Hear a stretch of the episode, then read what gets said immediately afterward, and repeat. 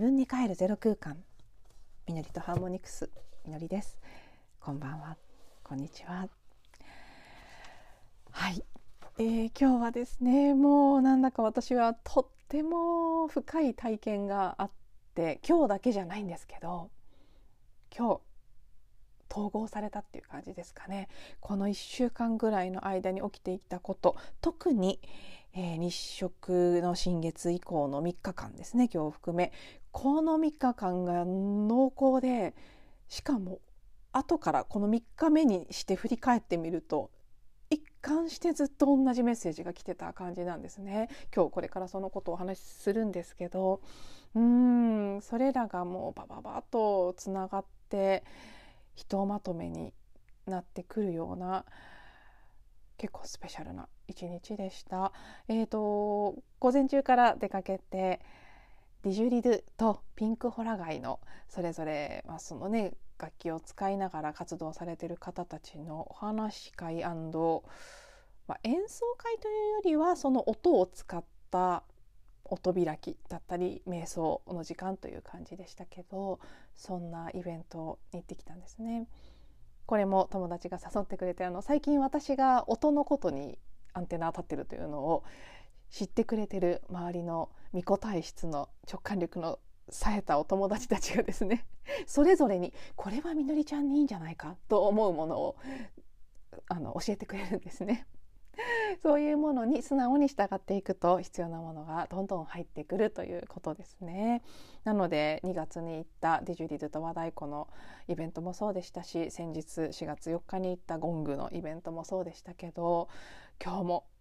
ね、今日誘ってくれた友達も本当にいつも私に必要な メッセージをインスピレーションで押してくれる人の一人なのでさすがだなと思わされるぐらい本当に今この瞬間の私に必要なうん、素晴らしいイニシエーションの時間になったなという感じがしています。まずね私が感じたことなのかをお話しする前に今日という日のエネルギー感で少しお話ししておくと,、えーと、私4月22日土曜日に録音しているエピソードになりますが今日からまたマヤ暦ツォルキン13日のサイクルで新しい1週間の始まり1週間というか新しい13日間の始まりですね。えー青い嵐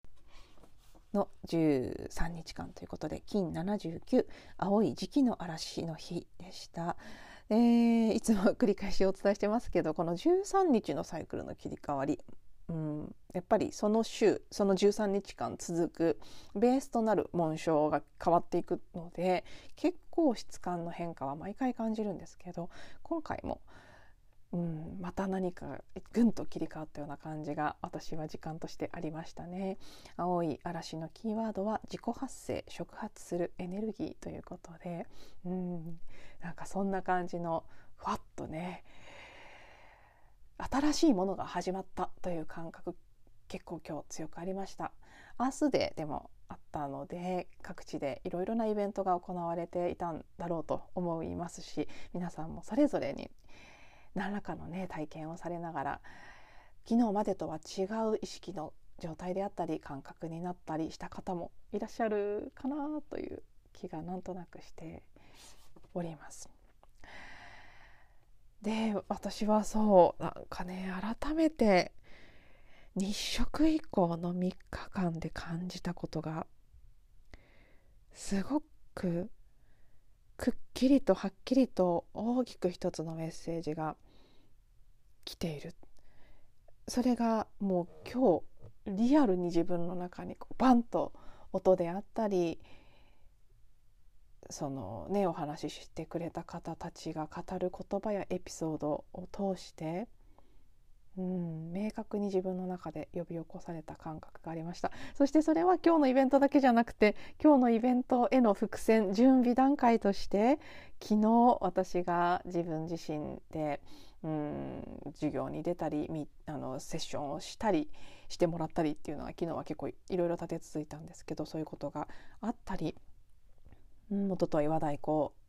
の場に行って太鼓叩くだけじゃなくてその太鼓の場をリードしているカオリーさんというね代表の方と言葉を交わしたりした時にたまたま話に出てすごくああそうかって思ったことや感じたことっていうのがねもう全部一つのタペストリー織物のように一つ一つの糸で織り出さ織りなされてはっきりと一つの絵ができた感覚があるんです。そしてそこの背後の部分にはやっぱり私自身がこの約1週間悩みに悩み抜いて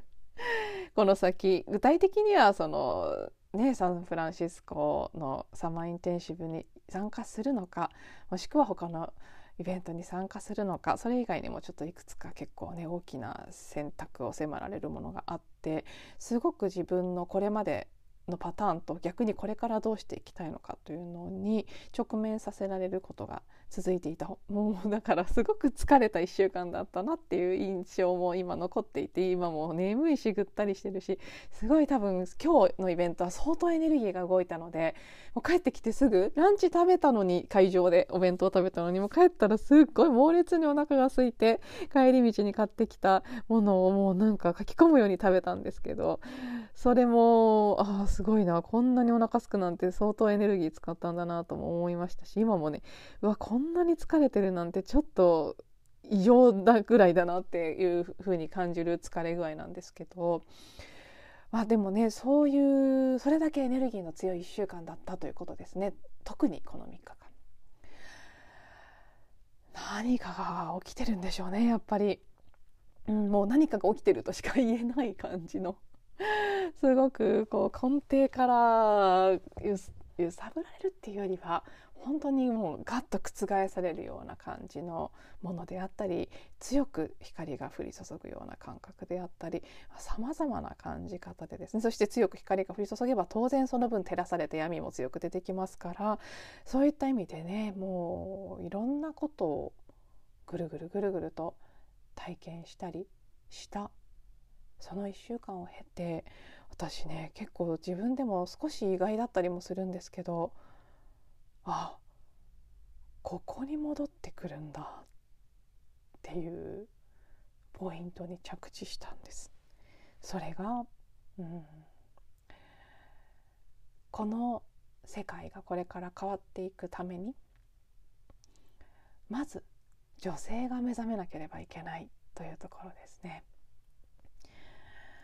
もちろん、まあ、その性別としての女性という意味もありますしそこにかそれだけではない女性性全体がっていうことでもあるんですけどただあの100%ではないのでそれは今ねジェンダーマイノリティの方たちのこととかいろいろと世の中的にも注目されるようになってきてますけど100%ではないという前提はもちろんありつつも大半の80%以上の人たちに関して言うと肉体が女性の場合はその人の主プライマリーのエネルギーは女性性で服ですね。あのセカンダリーのエネルギーが男性性。逆に肉体が男性であれば主が男性性で服というかねサブが女性性ということが、まあ、大多数はそうなんですね。そうじゃない方たちももちろんいらっしゃるのでそういう意味で性別の女性というのに限定したくないというのはもちろんあるんですけどただまあ一旦ねそういうケースはちょっとこうあるよという前提は置きつつあのいちいち言ってるとややこしくなってしまうので一旦脇に置いておくとするならばやっぱりその、うん、女性性というエネルギーをよりスムーズに簡単に開いていきやすい女性たちが本当の意味で癒されそしてエンパワーされ目覚めていくということがまず起きないと。男性も含めてのこの私たち人類全体というところの変容は起きてこないんじゃないか。そういう意味で本当に女性たちの力っていうのが求められているし大切なんだということ。これは実は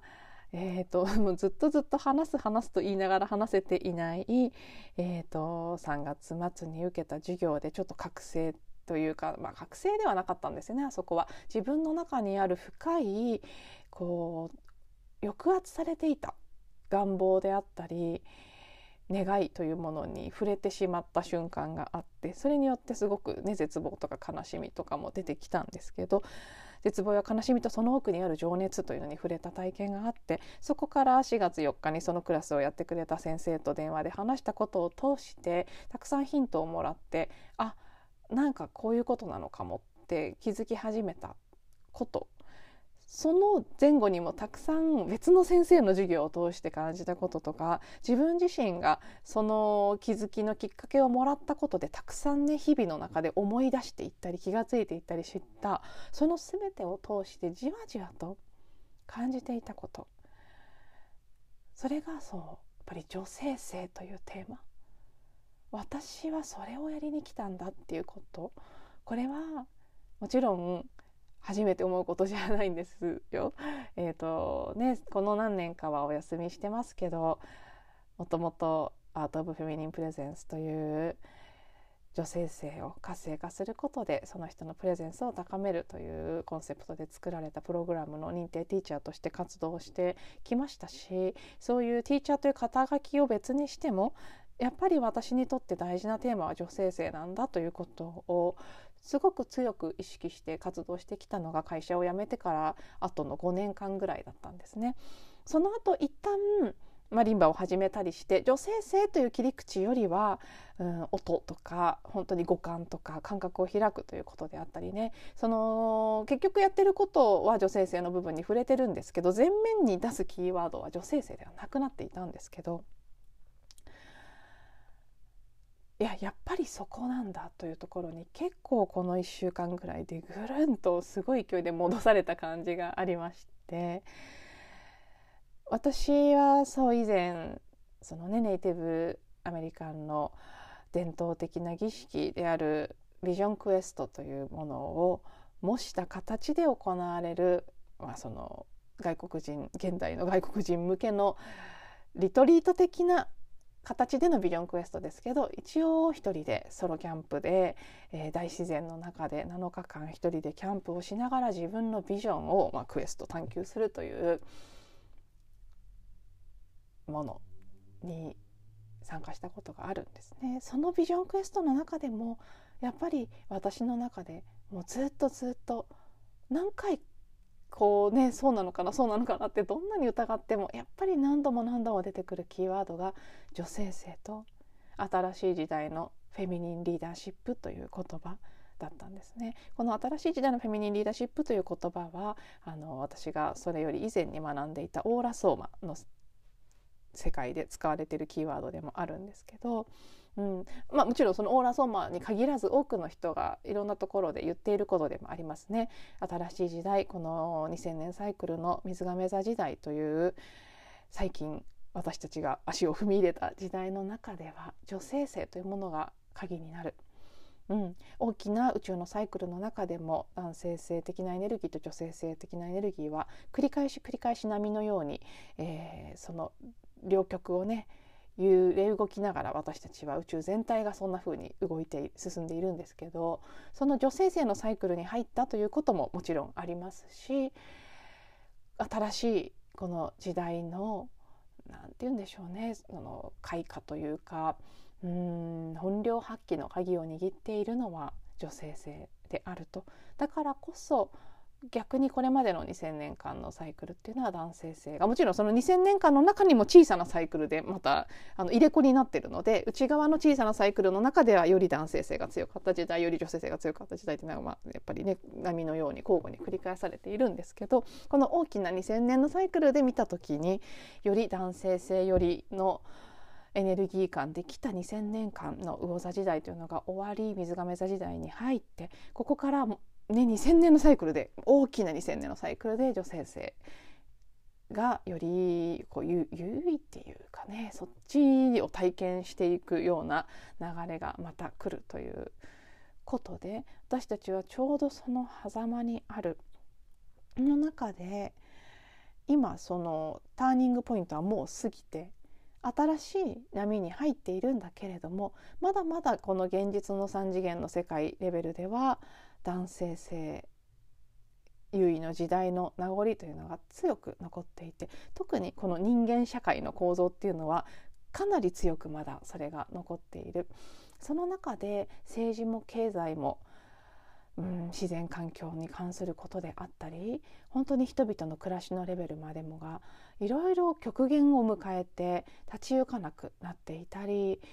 もう多くの人が一体何のためにこんなことをして生きてるのかっていうのがよくわからないことを当たり前のように信じ込んで一生懸命やって生きてるっていうふうに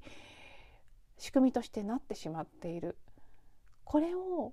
どうやって方向転換させたらいいんだろうっていうことをちょうど私は昨日あることをきっかけに結構真剣に考えてたんですね。もうどうにもならないんじゃないかぐらいの絶望感を感じる場面が一回あって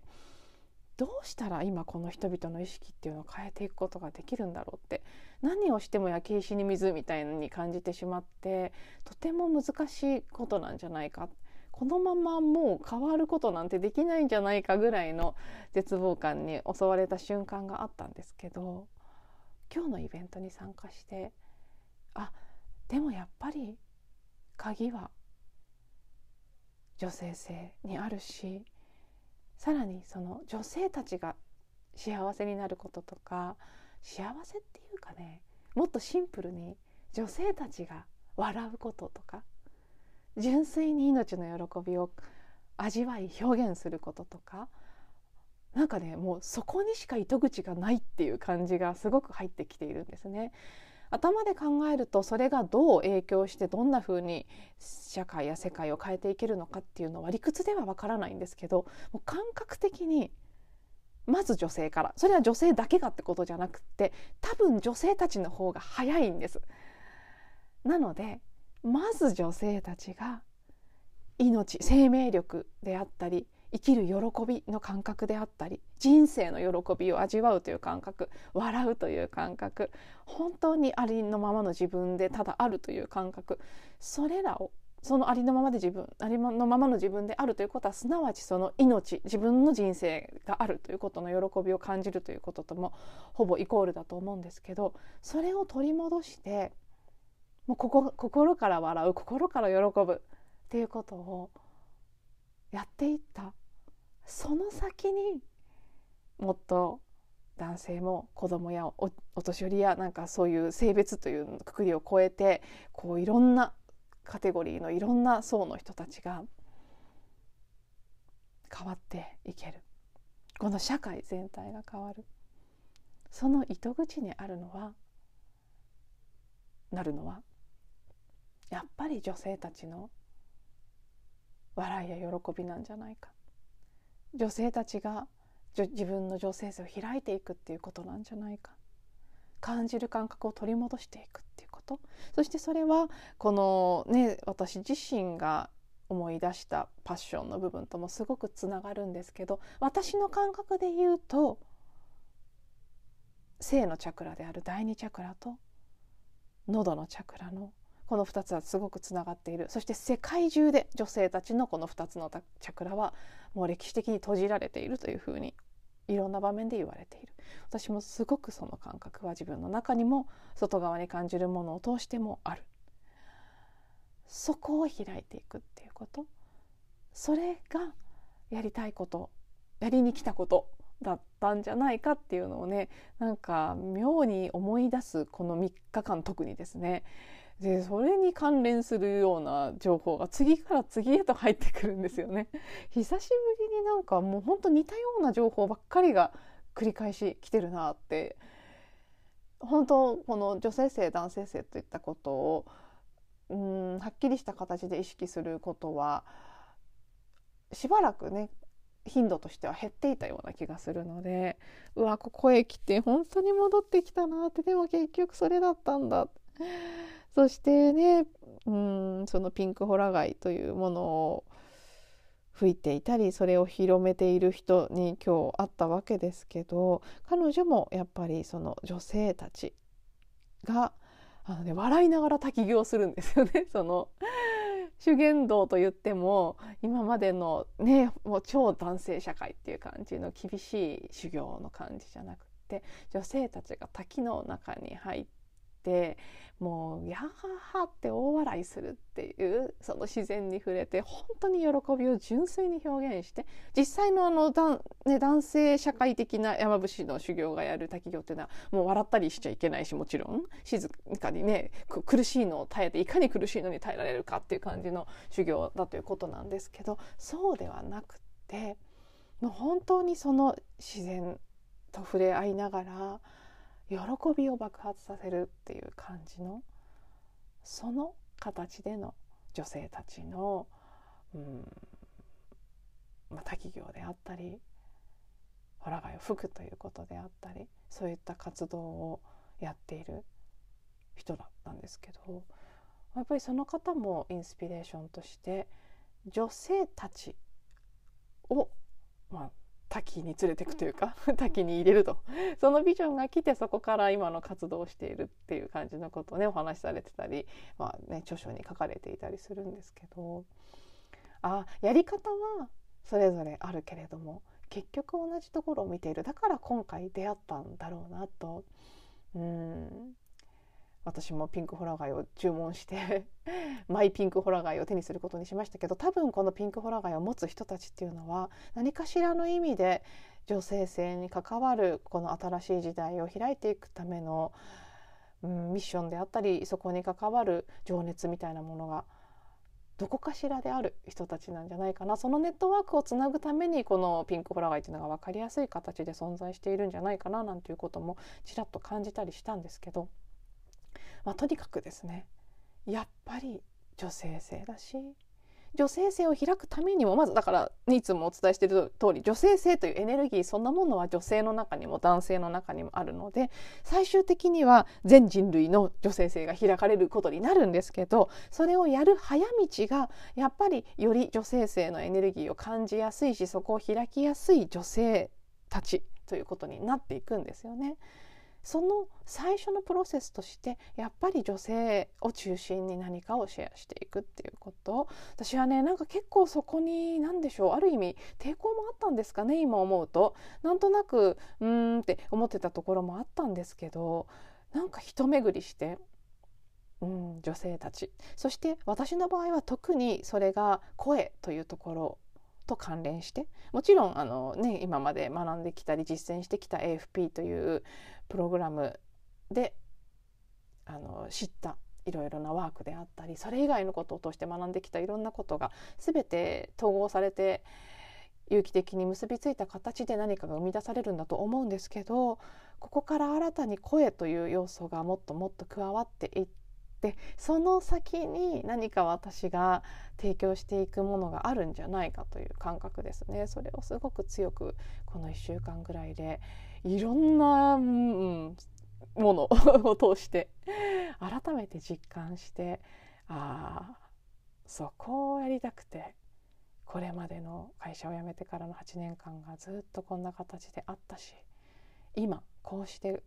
一つ一つのものに出会い直しているんだなということをなんかねそんなことをしみじみと感じる、うん、この4月22日の大切な大切なイニシエーションの一日になりました。はいえー、まだちょっとなんかね眠かったり疲れていたりあのエネルギー受け取りたてでぼわっとしてるのもあってすごくこう話としてもまとまりにくくて私もちょっと話しにくさもあって今日話すべきだったのかなって若干疑問だったりもするんですけどまたもう少し熟成された時点ではい、えー、整理してお話できたらなというふうに思っております。でちょっとねあの結構長くお休みせず配信をしてきてしまった気がしますので明日日曜日は一日お休みを入れようかなと思っています。はい、明日も結構ね濃厚な濃密な一日になっていてあの午前中はホーポノポノの講演会がありますのでここでまたさらにね今日までのことがなんかもう一段階うーん統合されたり腑に落ちたりあるいはそのその中にある記憶の部分がお掃除されてよりクリーンになったりしていくのかななんていう気がしていてうんまたちょっと楽しみですね。はい、そのそこでの感じたことや気づきなんかはまた週明けにお話できたらなと思います。では最後まで聞いていただいてありがとうございます。また次のエピソードでお会いしましょう。